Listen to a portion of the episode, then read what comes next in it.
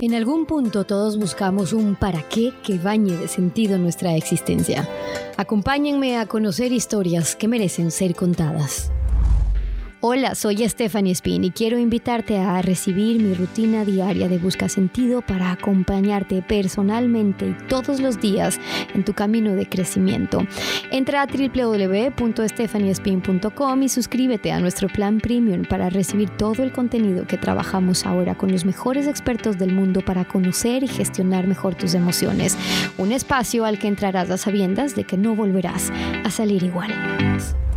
Saludos y bienvenidos. Muchísimas gracias por acompañarnos. Es para mí un placer poder compartir junto a ustedes este encuentro, esta entrevista hoy con una mujer que inspira. Y cómo no, hablar con Isabel Allende después de haber escrito vivido, recorrido sus propios paisajes de la historia en este momento de su vida, es un deleite periodístico, hay que decirlo. Isabel Allende ha escrito más de 24 libros que han sido eh, traducidos a más de 42 idiomas, ha vendido más de 74 millones de ejemplares, ha recibido múltiples reconocimientos del Premio Nacional de Literatura eh, de Chile en 2010, pero yo diría que más allá de ser la escritora en español más vendida, traducida, leída en esta lengua, es una de las mujeres que más ha impactado con sus letras y el poder de la literatura latinoamericana a millones de mujeres. Es un gusto poder compartir contigo, Isabel. Muchas gracias por darte el tiempo.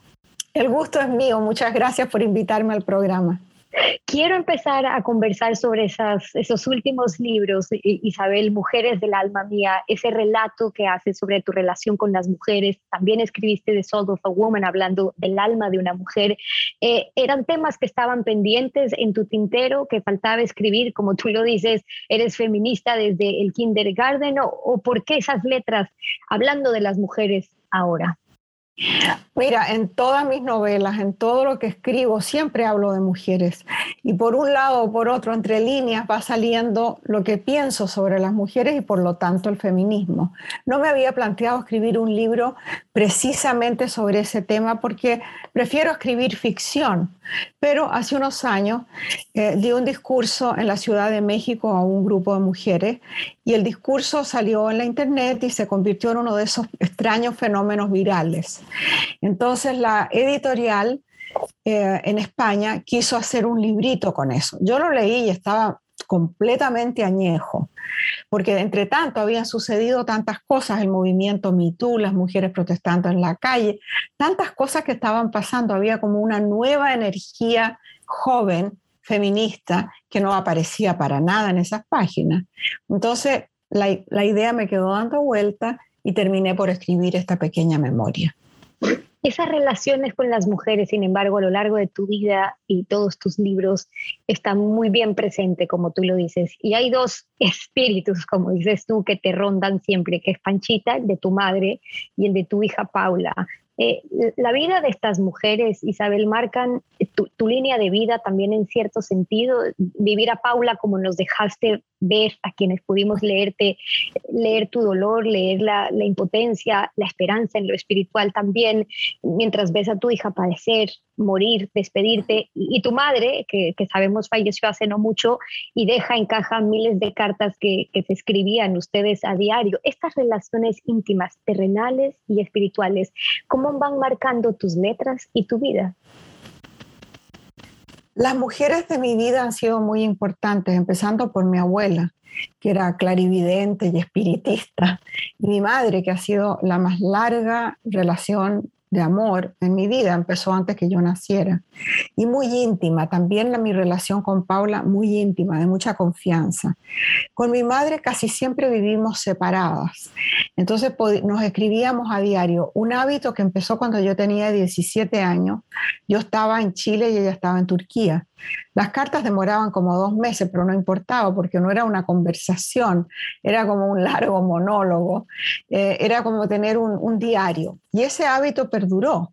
Y uh, cuando mi madre ya tenía como unos 80 años, yo creo, yo tenía no sé cuántas cajas porque acumulaba estas cartas por año en cajas de plástico.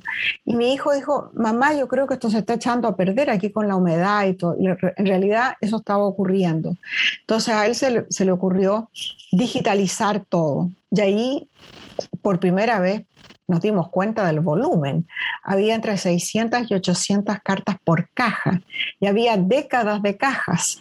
Entonces eran como 24 mil cartas las que existían y todavía existen en esas cajas maravillosas donde está toda la vida de mi madre y la vida mía. Eso me, dio un, un fundamento en la vida, esa relación de mujer a mujer que después la tuve con mi hija. Cuando Paula tenía 15, 16 años, empezamos a escribirnos con copias entre las tres. Así que también tengo muchísimas cartas de mi hija. Pero eso habla también de, de, un ejercicio un tanto mágico como, como es tu vida misma, Isabel, en cuanto a lo que significaba, más allá incluso ahora de ya no tener la necesidad de enviarte una carta cuando tu madre todavía vivía en Chile, tú, tú en Estados Unidos, tú en California, y sin embargo esa carta diaria, ¿qué ¿Qué pasa en ese ejercicio como mujer de sentar, poner letra y contar aquello que pasaba desde tu madre sin ser escritora a, ti y tú a tu madre en ese vínculo que se logra casi diariamente, pero ¿qué pasa en tu proceso como hija y como madre al darte el tiempo de escribir, no para nosotros, tus lectores, sino para tu madre?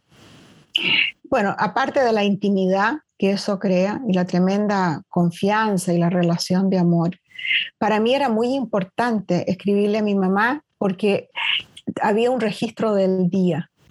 Desde que ella murió hace tres años, yo quise seguir escribiéndole.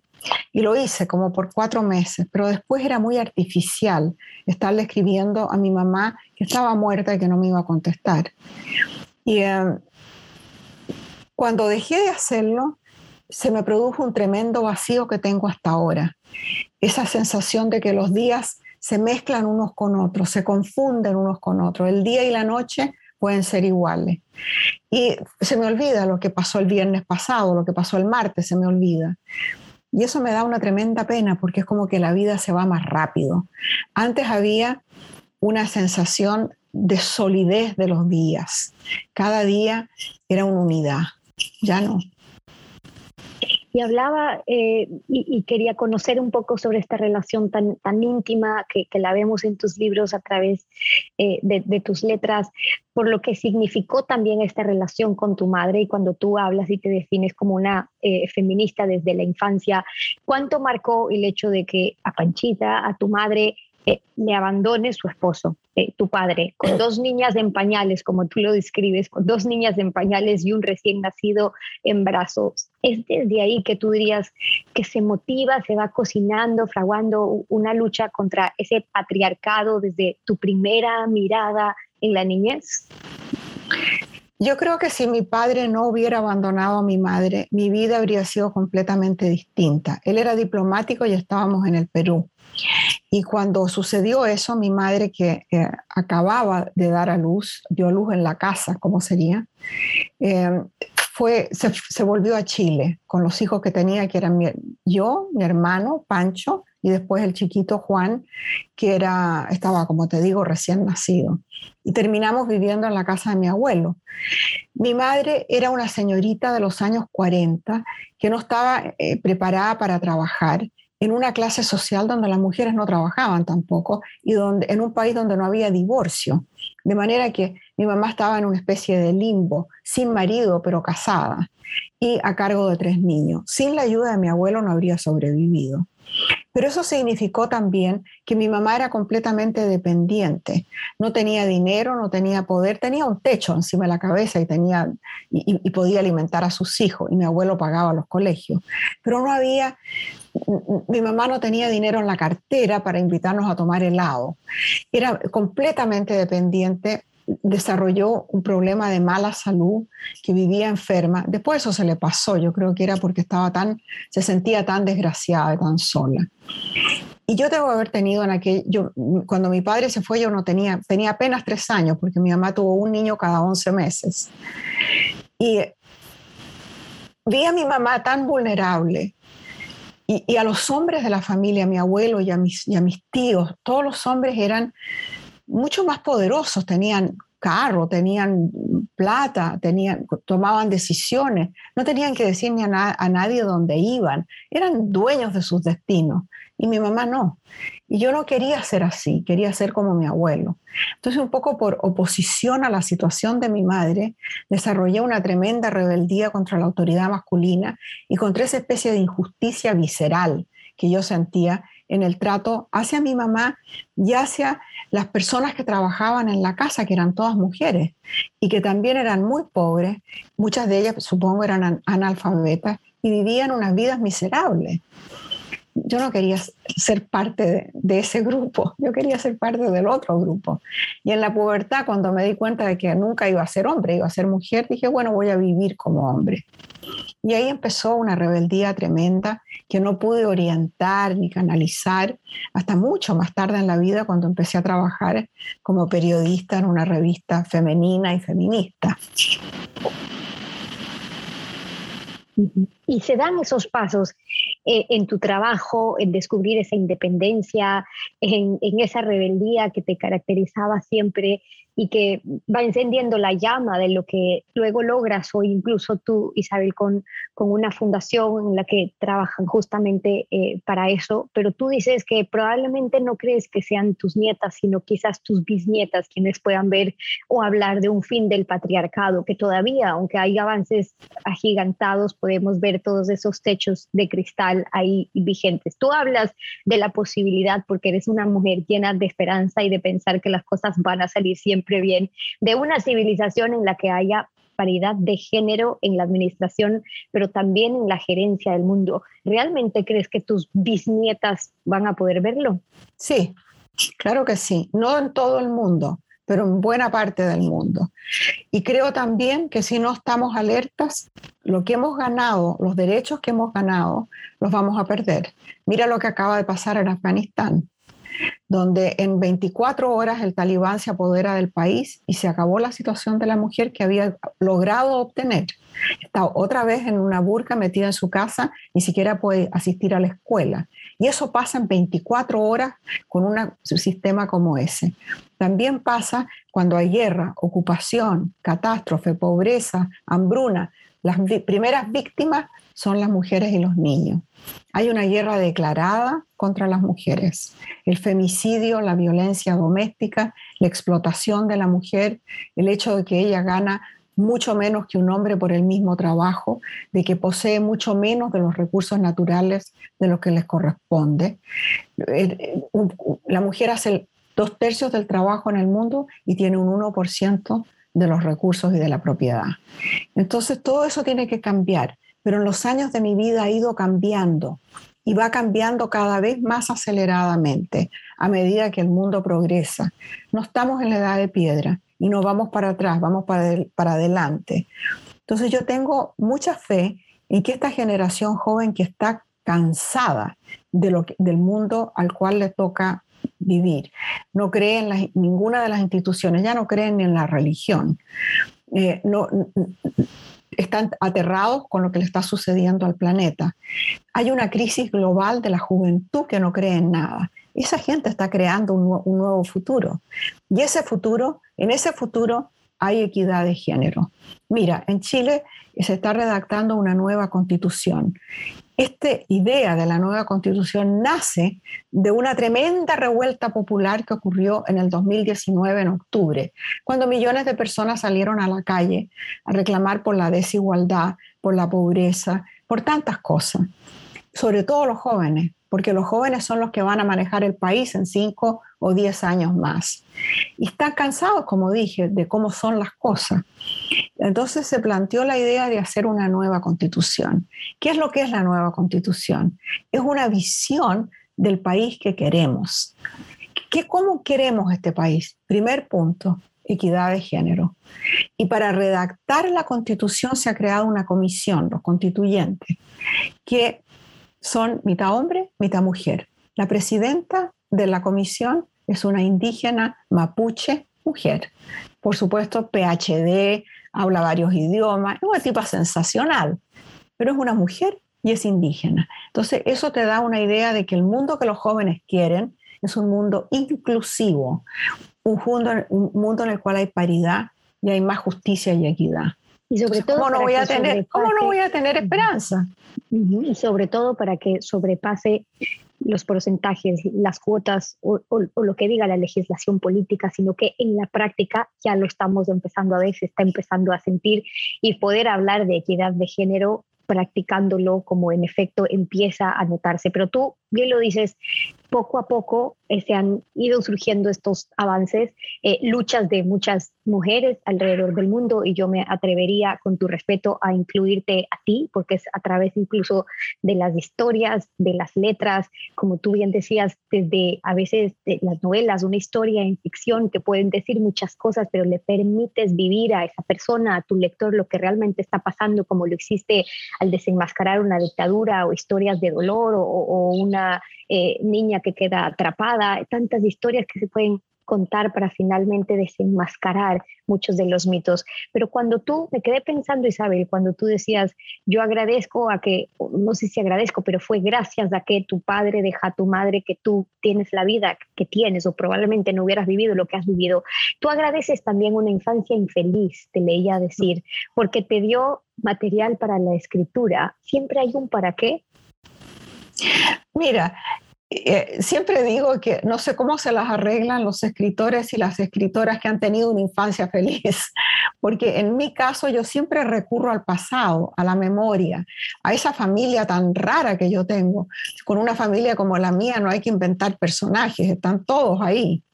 Eh, y eso me ha servido de material, primero, para la Casa de los Espíritus, que fue mi primera novela y que ahí puse a toda mi parentela y todas las anécdotas familiares y todo lo que había pasado en mi familia y en Chile durante como 70 años.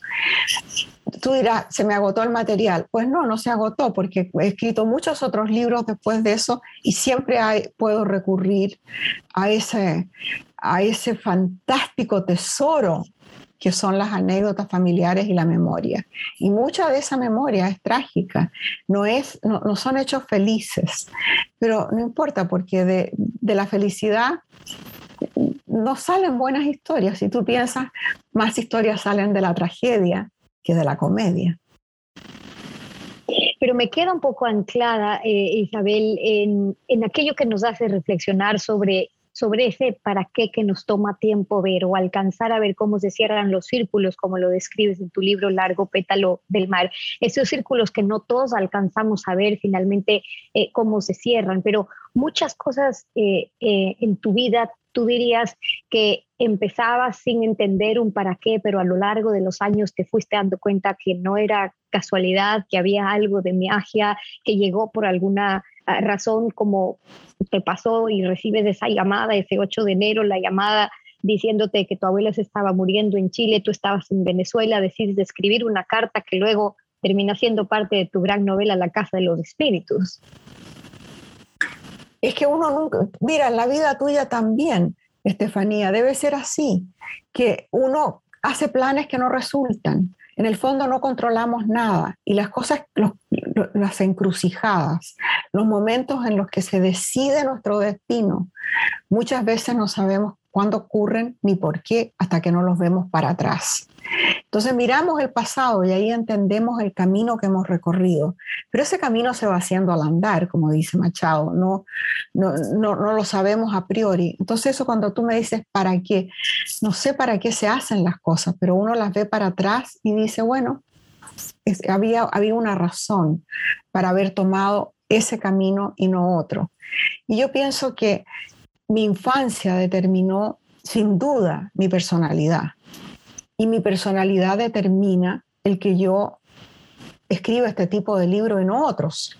Porque lo que, lo que el autor o la autora es, se refleja entre líneas. ¿Por qué escoge uno ese, esa historia y ninguna otra? ¿Por qué quieres que esos personajes digan eso y nada más? Porque en el fondo hablan por ti. En el fondo son demonios propios, obsesiones, preguntas que uno necesita responder y de ahí van saliendo los libros. cuando hablas de salir esos libros, pienso eh, en aquella anécdota que marca también un episodio importante en tu vida, ese 8 de enero, pero sobre todo en cómo logras tú conectar con esa magia de ese 8 de enero para que decidas cada 8 empezar a escribir un libro en ese enero. ¿Por qué marca tanta importancia en tu vida? Algo que podría resultar simbólico, pero lo inundas de magia para repetir incluso casi como un ritual. No es magia, es disciplina. Eh, sería tan fácil ir postergando el, proyecto un poco más, un poco más, porque tomar la decisión de escribir una novela es un compromiso total. Te vas a, a, dedicar a eso como si estuvieras enamorada, con toda la pasión, con todo el tiempo, con toda la energía, con todo lo que eres por mucho tiempo. Entonces tomar esa decisión cuesta. A mí por lo menos me cuesta mucho. En cambio, si tengo un día para empezar, que es el 8 de enero, yo ya me preparo. Primero que nada, preparo el calendario para, que, para estar libre en ese momento, para que no me molesten con otras, con otras cosas. Ya mis agentes, mis editores, mi familia, los amigos, todo el mundo sabe que el 8 de enero empieza mi retiro para escribir. Eso no significa que no me van a ver, pero me van a ver mucho menos y ya no estoy libre para muchas cosas. Y eso a mí me da también un espacio interior para prepararme no solamente con la investigación del libro que voy a escribir, sino emocionalmente para esa dedicación total. Entonces, esa disciplina del 8 de enero no significa tampoco que voy a terminar el libro en un año para poder empezar otro en el próximo 8 de enero, porque entonces tendría 40 libros y tengo solamente 26. Entonces, no es todos los años, pero no empiezo el otro libro antes del 8 de enero. Si termino un libro, digamos, en julio, espero hasta el próximo 8 de enero y durante los meses que tengo me divierto un poco, leo ficción y investigo para la novela que voy a escribir. Resulta un, día sagrado para ti, pero eh, te leía decir que también eh, preparas el terreno en cuanto llegar a tu oficina temprano, encender algunas velas, eh, deseas convocar a las musas y a los espíritus o flores o incienso, tratar de relajarte y empezar a vivir esa experiencia que supone para ti escribir sin saber realmente lo que vas a empezar a escribir. Y te pregunto esto porque sé que muchas veces te lo preguntarán, pero ¿crees que a la inspiración, a, las experiencias que pueden sobrepasar incluso la cotidianidad, hay que abrirle terreno, hay que prepararle terreno, tampoco es que surgen por casualidad? Yo creo que surgen por casualidad al principio cuando uno es joven y está lleno de cosas adentro. Y después tienes que darle espacio, y tienes que darle tiempo y dedicación y paciencia. Es como el amor. Si no, si no riegas la planta del amor, si no le dedicas tiempo y espacio, se muere. Y lo mismo la inspiración. La inspiración está bien, pero sin el espacio y el tiempo y la disciplina, se queda en el tintero, no pasa nada. Me llama la atención, Isabel, tu relación con eh, los espíritus, con la magia, con las coincidencias, con esa dualidad donde nos ubicas también entre la ficción, luego la realidad que habla de tu vida misma, eh, eh, en cómo la leías, en cómo la interpretabas tú desde muy pequeña, con miedo a los demonios, pero a la vez miedo a que pueda ser abandonada o, o a la premura de la vida. ¿Cómo entiendes hoy esa conexión que supongo no la leías igual antes en tu vida y hoy dices, había cosas que escribía y de repente pasaban. Hay letras que van allá o más allá de tu propio entendimiento. Siempre he tenido la sensación de que el mundo es un lugar muy misterioso, que hay muchas dimensiones de la realidad. Yo creo que esto me lo metió mi abuela en la cabeza cuando yo era muy chiquita, porque mi abuela era espiritista habían sesiones de espiritismo en la casa toda la semana. Eh, no creo que sirvieran de mucho, no creo que los espíritus les dieran ningún, ningún consejo válido a estas señoras, pero eran cuatro señoras que se juntaban para esto. Mi abuela se lo pasó experimentando con lo paranormal. Como te decía mi abuela, me, me, dio la sensación de que el mundo es mágico y de que el hecho de que no podamos explicar algo o controlarlo o venderlo no significa que no exista y que hay muchas cosas de la naturaleza y del espíritu y de la imaginación y de las pasiones que son inexplicables y son incontrolables. Y eso es parte de la realidad.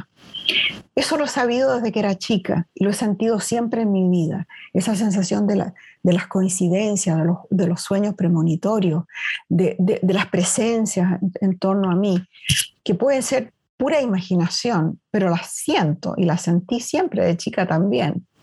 Entonces aparecen en forma natural en mi escritura. No son un truco literario. A veces están exageradas, pero esa sensación de que vivo en varias dimensiones la tengo constantemente y, le da a mi universo un espacio mayor. Yo, me comparo, por ejemplo, con, con, mi hijo Nicolás. Mi hijo es un ingeniero, con una mentalidad así.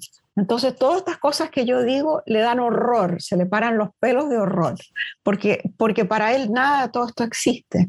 Pero entonces su universo es mucho más limitado que el mío. Su universo es de las cosas que se pueden tocar y probar y explicar. ¿Y cuánto hay que no se puede explicar y que sucede, sin embargo?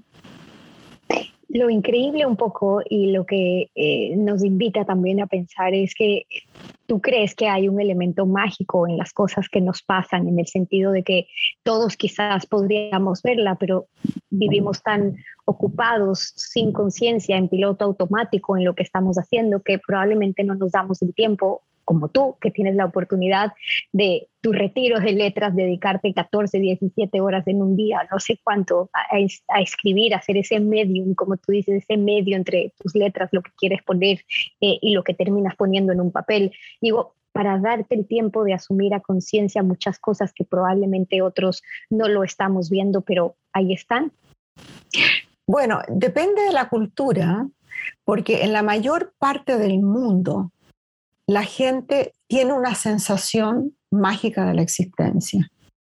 Nosotros vivimos en, el occidente, en países industrializados, en una cultura, como decías tú, en que estamos apurados en piloto automático haciendo muchas cosas, pero la mayor parte de la gente no. La mayor parte de la gente vive con un pie en, otra realidad. Eso, eso explica las religiones, explica la astrología, explica el hecho que la gente se cuelga cristales porque cree que con eso se va a mejorar o que va a tener un mejor destino. Explica tantas cosas, hasta, hasta los juegos en el casino, de por qué uno cree en la suerte, en el destino. Todas esas cosas son mágicas, no son probables. Son, es pensamiento mágico, como dice mi hijo. Y sin embargo, todos caemos en eso. Incluso cuando estamos en piloto automático, cuando estás tú ahí haciendo tu periodismo y yo aquí escribiendo, que es una cosa completamente práctica, hay una parte de la, realidad que, que está en otra dimensión. Te leía decir, Isabel, en una de tus entrevistas que, aprendemos tarde y me quedé pensando en eso, eh, pensando en, también en, tus experiencias, porque para quienes te hemos seguido, te casaste una vez, otra vez y ahora encontraste eh, el amor a tus 77 años y, decías, bueno, me enamoré o lo viví al igual que lo viví a los 18 años, pero con la diferencia de que ya hay esta sensación de urgencia, que si lo hubieras tenido quizás hace algunos años, eh, no hubieras puesto tu atención en aquellas pequeñas cosas, o banalidades quizás, sino en saber que eh, el reloj está cada vez a, contratiempo. ¿Qué le dirías tú a esa Isabel de algunos años, sobre todo en las relaciones amorosas que sabemos que pesan tanto para escribir nuestra vida? Mira, le diría que cuando algo no funciona, hay que dejarlo. Eh, yo estuve casada la primera vez 29 años nueve años de más, porque los últimos nueve años fueron tratar de resolver un matrimonio que no tenía solución. La segunda vez estuve casada 28 años, también ocho años de más. Yo le diría a Isabel, no pierdas tiempo. Si se acabó, se acabó. Hay que salir de eso inmediatamente si se puede. Y pienso que en muchos momentos de mi vida me quedé en una situación mucho más de lo que debería haberme quedado. Eh, por miedo, porque, por, porque uno no sabe, uno no ve el futuro. Pero ahora que ya estoy muy vieja, voy a cumplir 80 años eh, el próximo año, eh, ya no tengo tiempo para perder en nada. Entonces no hago ninguna cosa que no quiera verdaderamente hacer. Por ejemplo, no me gusta hacer giras de promoción de los libros. No voy a hacer nunca más una gira de promoción. no me gustan los cócteles, muchas fiestas. ¿Para qué? Para, satisfacer la necesidad de otro. No. Entonces me he puesto mucho más, eh, ¿cómo diría? Más difícil en ese sentido. Y me doy cuenta que mi tiempo vale mucho y que tengo que cuidar mi amor con Roger, mis perros, mi, escritura, mi, mi, pequeña familia. Ya con eso estoy bien, no tengo necesidad de andar cuidando al mundo. Pero tú dirías, Isabel, que quizás eso que hoy eh, experimenta una mujer eh, como tú años después es el mensaje que aplica para las miles de mujeres que van a ver esta entrevista y quizás el mensaje que tienen que recibir es el tiempo también corre para ti, ¿por qué seguir haciendo esas cosas que no nos gustan quizás? Sí, Estefanía, pero depende de la edad. Hay veces que yo tengo la, posibilidad de elegir ahora de ser mucho más selectiva.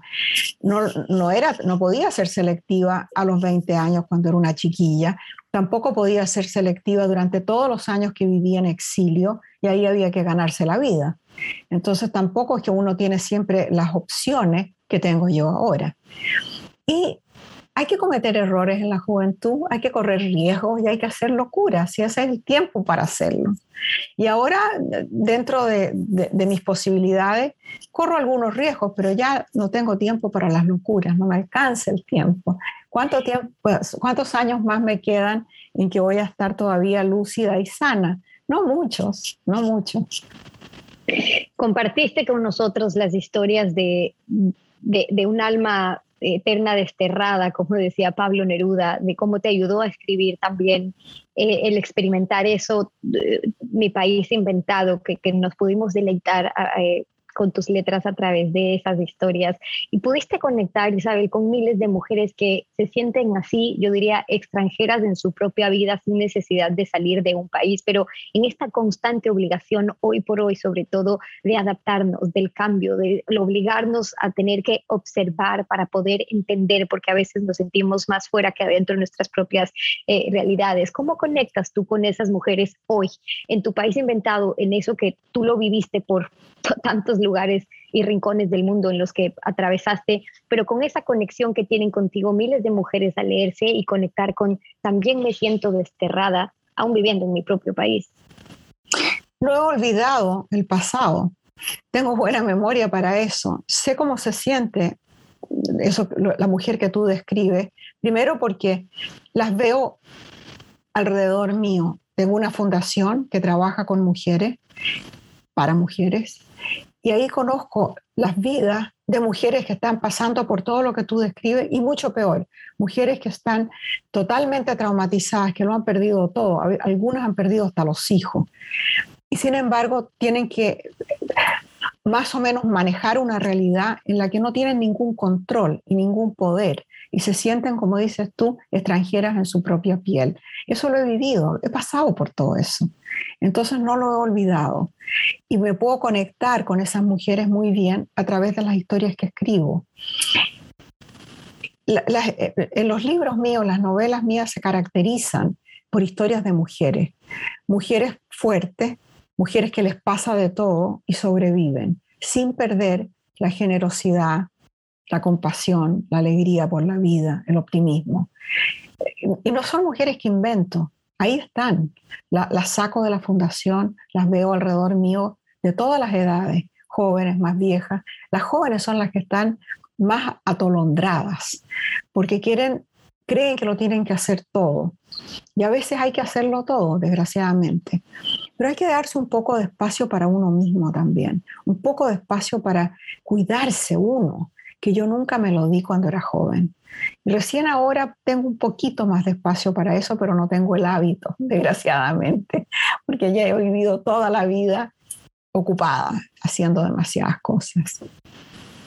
Este espacio lo dedicamos y me gustaría, Isabel, cerrar con eso, lo dedicamos a las miles de mujeres con las que queremos seguir compartiendo historias de mujeres que inspiran, porque creemos que cada mujer tiene una historia que contar si la leemos, si la revisamos detenidamente y por ende una historia por inspirar, que cada mujer que está viendo este encuentro y que se ha sentido inspirada por tu vida y por tus letras a lo largo de la vida, sabe que también eh, desde esas historias en su momento de dolor, de tristeza, de, letras, de cosas que probablemente eh, querías cambiar o cosas en las que te decían no estar cuando no te dejaban ver ciertos libros y tú buscabas la forma de encontrar esos libros para poder leerlo y rompiendo los esquemas, porque siempre hay manera para quien quiere alcanzar. ¿Qué le dirías tú a esas miles de mujeres que verán este encuentro em, Isabel, y se sienten motivadas al ver una mujer que hoy se describe como una mujer apasionada, porque te sigues arreglando todos los días, Isabel, y te preparas aún estando en pandemia para tener algo que contar y sin matar esa curiosidad que te ha caracterizado eh, toda, toda tu vida y sin duda es una historia por inspirar. Lo primero que yo le diría a las mujeres que nos están escuchando es que lo más importante en la vida son las amigas. Y esas amigas incluyen a las hijas, a las mamás, son esas relaciones femeninas, la conexión femenina. De alguna manera el patriarcado se las ha arreglado para hacernos creer que las mujeres somos rivales. No, yo no estaría donde estoy sin la ayuda de todas las mujeres que me han ayudado y acompañado en la vida, empezando por mi madre, ¿no? Pero todas las que me ayudaron a criar a mis hijos, las que nos cuidaron de chicos, las abuelas, las amigas mías que hoy día tenemos un pequeño grupo que nos juntamos cada dos semanas y compartimos nuestras vidas. ¿Por qué insisto en esto? Porque lo que nos hace sentir vulnerables es la soledad una mujer sola es vulnerable y, tiene alto riesgo. Una mujer acompañada por otras mujeres es invencible, invulnerable. Entonces yo les diría, conectémonos, estemos juntas, contémonos las vidas, ayudémonos unas a otras, porque es la única forma en que podemos sobrevivir como género. Este, hay una, una verdadera guerra declarada contra la mujer, la explotación, la violencia doméstica, la, posibilidad de perderlo todo cuando sucede una crisis de cualquier clase. Todo eso está en nuestras vidas como una posibilidad. Y lo único que nos mantiene a salvo es el hecho de que somos muchas, somos la mitad de la humanidad. Entonces, si estamos juntas, podemos hacer lo que queremos. Cuando resultaría... y lo más importante es que hay que empezar por derrocar al patriarcado. Y eso no lo hace una sola, lo hacemos todas juntas. Cuando para muchas podría resultar utópico querer romper esos, esos vidrios, esos techos de cristal, más bien, eh, ¿Cómo viste tú la transformación y el proceso que has logrado, incluso a través de tu fundación, donde has logrado trabajar con, con niñas, con mujeres, para ir viendo ese proceso, para quienes dicen resulta utópico, pero uno, dos, tres mujeres, una fundación y un grupo y una sinergia donde más mujeres seguimos conectando? ¿Cómo has visto tú esos procesos de transformación que sí se dan para motivar y poder decirles a muchas mujeres que el cambio sí se está dando y se lo puede sentir y palpar? Bueno, yo lo he visto en mi vida. He visto en mi vida eh, cómo cuando yo nací en, los años 40, fue en la mitad de la Segunda Guerra Mundial, cuando el, holocausto, las bombas atómicas, 50 eh, millones de personas desplazadas en Europa, no existía la Declaración de los Derechos Humanos cuando yo nací. Y mira todo lo que ha pasado en el trayecto de mi vida hablando de las mujeres, hablando del feminismo. Yo, yo, ya era adulto cuando las mujeres adquirieron derecho a voto en muchos países. Eh, no, no existía la píldora, entonces no había tampoco la posibilidad de controlar la fertilidad. Entonces eso quedaba en manos de los hombres también. Todo eso ha ido cambiando, ha ido cambiando para mejor, pero no ha cambiado porque una mujer o una persona haya hecho algo. Eso ayuda, porque va abriendo el camino, pero ha cambiado por el número crítico de mujeres que se suman al proyecto. Entonces, ese, ese número crítico el que, es el que tenemos que alcanzar para que haya paridad de género en el mundo, para que hombres y mujeres en iguales números y con igual poder administremos el mundo, tengamos la gerencia del mundo. Y eso es posible. Ya existe en varios países. va a existir en Chile con la nueva constitución. Y en cambio podemos perderlo todo, todo, en un minuto, como acaba de ocurrir en Afganistán. Entonces las mujeres tenemos que estar unidas y muy fuertes. El, el drama, la tragedia de las mujeres en Afganistán hoy, bajo el talibán, nos corresponde a todas Todas perdemos con lo que ha ocurrido y todas tenemos que actuar para ayudar. Tiene que haber solidaridad. Y con ese último mensaje los quiero dejar sin antes dejar de preguntarte, Isabel, si para el próximo 8 de enero vas a estar escribiendo algo que tengas en mente eh, también y hay letras de por medio eh, todavía en estos días para ti. Mira, en enero justamente va a salir otra novela publicada que se llama Violeta y va a ser un lanzamiento de varios países simultáneamente en varios idiomas. Eso va a significar un montón de promoción para mí, pero la voy a hacer toda en Zoom, no voy a tener que ir a ninguna parte. Y por supuesto, el 8 de enero me reservo el día para empezar otra cosa. Y ya tengo en la cabeza un pequeño plan pero todavía de aquí a, entonces tengo tiempo para ir pensándolo, para ver si lo investigo por aquí, por allá, y puede ser que algo me salga, pero sé que el 8 de enero voy a estar escribiendo de nuevo. Y nos encantará leerte otra vez, Isabel. Te quiero agradecer a nombre de las miles de mujeres que verán este encuentro por darte el tiempo, sobre todo por darte el tiempo de compartir tu historia y tu vida que sigue inspirando a muchas más. Gracias de corazón por habernos acompañado. Gracias a ti, muchas gracias a ti, Estefanía. Un abrazo grande, hasta la próxima. Todos podemos ser autores de nuestros espacios. Nada detiene nuestra ilusión. Estaría genial poder elegir cómo queremos vivir y poner nuestro toque a lo que más nos gusta. Ideas, inspiración y ganas nunca faltan. Solo hay que atreverse, juntarse con los mejores y dar el paso. Con Graiman empieza a crear y a transformar tus ideas en espacios de autor. Visítanos en Centros Graiman, distribuidores autorizados o en graiman.com.